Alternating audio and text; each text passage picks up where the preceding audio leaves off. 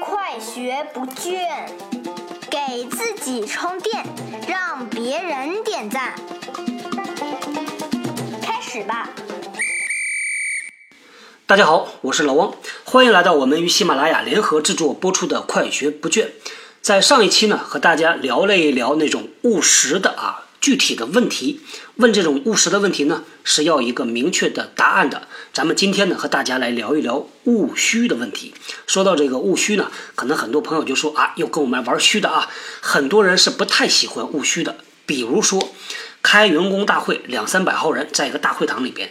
总有一些人啊，抢着问问题，去抢那个麦克风，就像麦霸一样的。有一些人呢，就看不惯，说你看他问那个问题啊，根本没有深度，也没有水平，他就是为了问而问，就是为了表现一下嘛。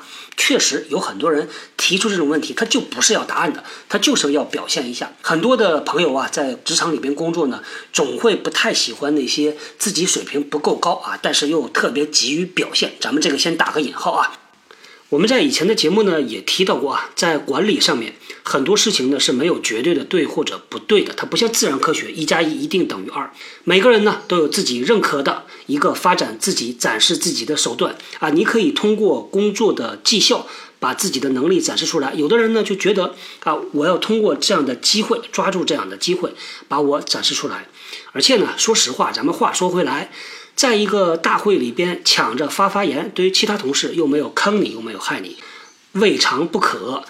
我倒是觉得啊，对于有这样想法的朋友呢，我倒想要劝一下啊，不要因为您看不惯这种表现、这种行为啊，您自己呢到了这种表现的机会啊就不去把握。我觉得这个呢反倒是失去机会了啊。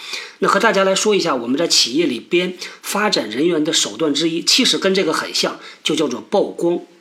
曝光呢是一个重要的发展手段，我们一般呢都会筛选出一些人才，给他们一些比较有难度的项目，在做的过程以及项目结束之后呢，要创造一些条件让他们曝光，把他们展示给公司的管理团队去看。因为呢，说到底，虽然我们有一些比较科学的手段呢、机制啊、流程体系啊，但是对于人的判断还是很主观的。你只有把这些人不断的推出去，让大家去看到他。进而才能评价他，才能了解他。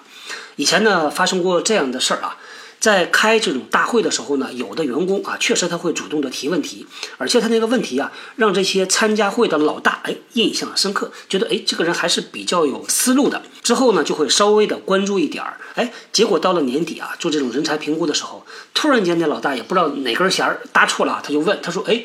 你们选出来这些人才，怎么没有这个小伙子呢？我记得上次开会他提那个问题还不错呀，证明他是挺有思路的呀。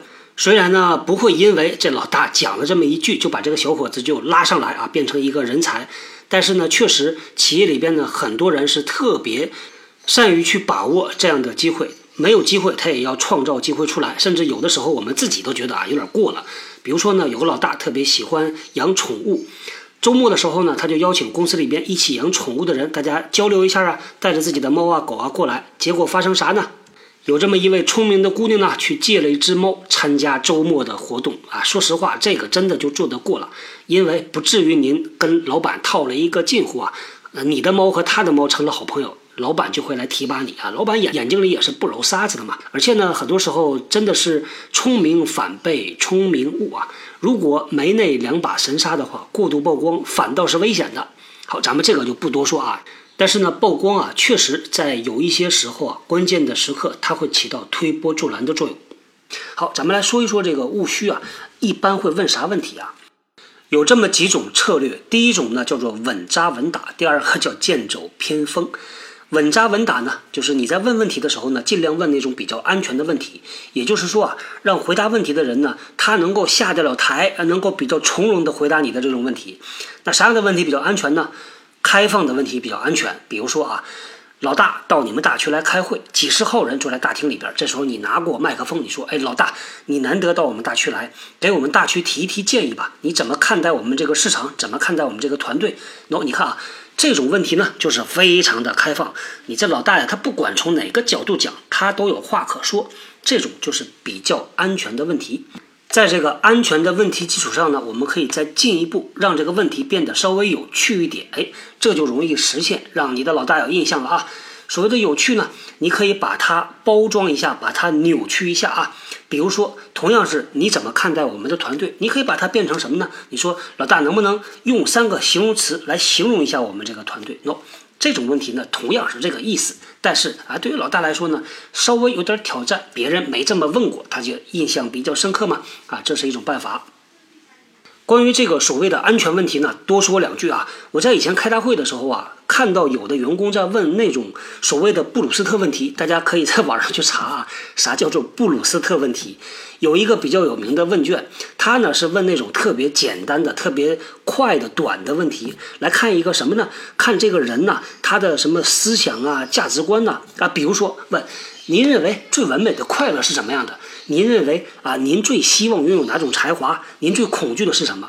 说实话吧，在开这个员工大会的时候啊，问出这种问题，我个人觉得挺傻的啊，因为它没有任何的价值，和你的公司生意都没有啥关系。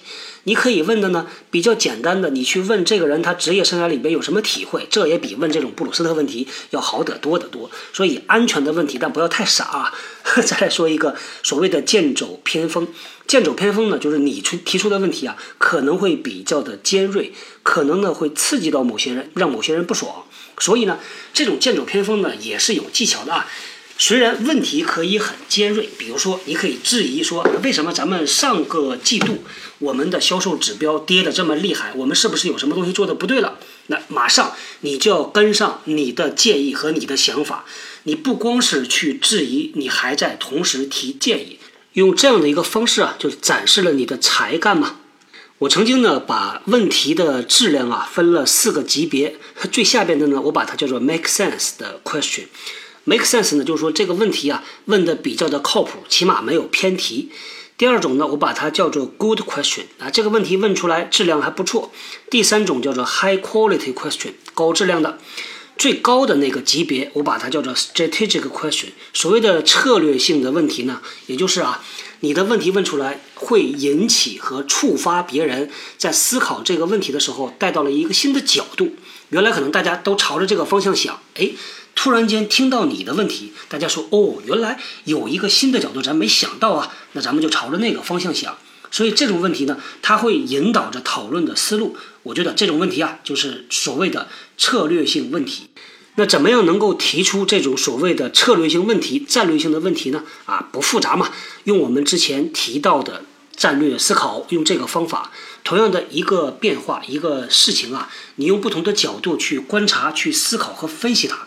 你可能呢就会得出多种不同的结论，把这个结论呢和业务的影响 （business impact） 联系在一块儿，你可能就得到一个非常好的视角，把这个视角变成一个问题抛出去啊，有可能它就变成一个策略性问题了。说实话呢，很多时候有可能你问的是一个务实的问题，但是它带来务虚的效果。我们很多时候呢，掌握一个新技巧，往往都是开始有意为之，慢慢的就变成一个习惯。慢慢的已经融入到你日常的这个行为里边了，你根本就变得无意识了。比如说问问题，可能最开始呢，你还有意识的说，我用什么样的策略，用什么样的方法来问问题。但是当你养成习惯之后，问问题已经变成你的一个思考的本能，以及呢思考的一个结果啊，这种就是最好的状态。所以我们在呃节目里边呢也提到过啊。一个人的成长呢，其实是从后知后觉到先知先觉，再到不知不觉。成熟的表现就是很多事情啊，你都做得对，但不是故意的有意为之，而是不知不觉的就做出来了。好，咱们今天呢，暂时就先聊到这里啊。到了后天，继续和大家来聊问问题背后的一些心态。好，拜拜。是小汪，搜索关键字“人呐”，找到老汪的新浪微博和微信公众号，看更多的内容。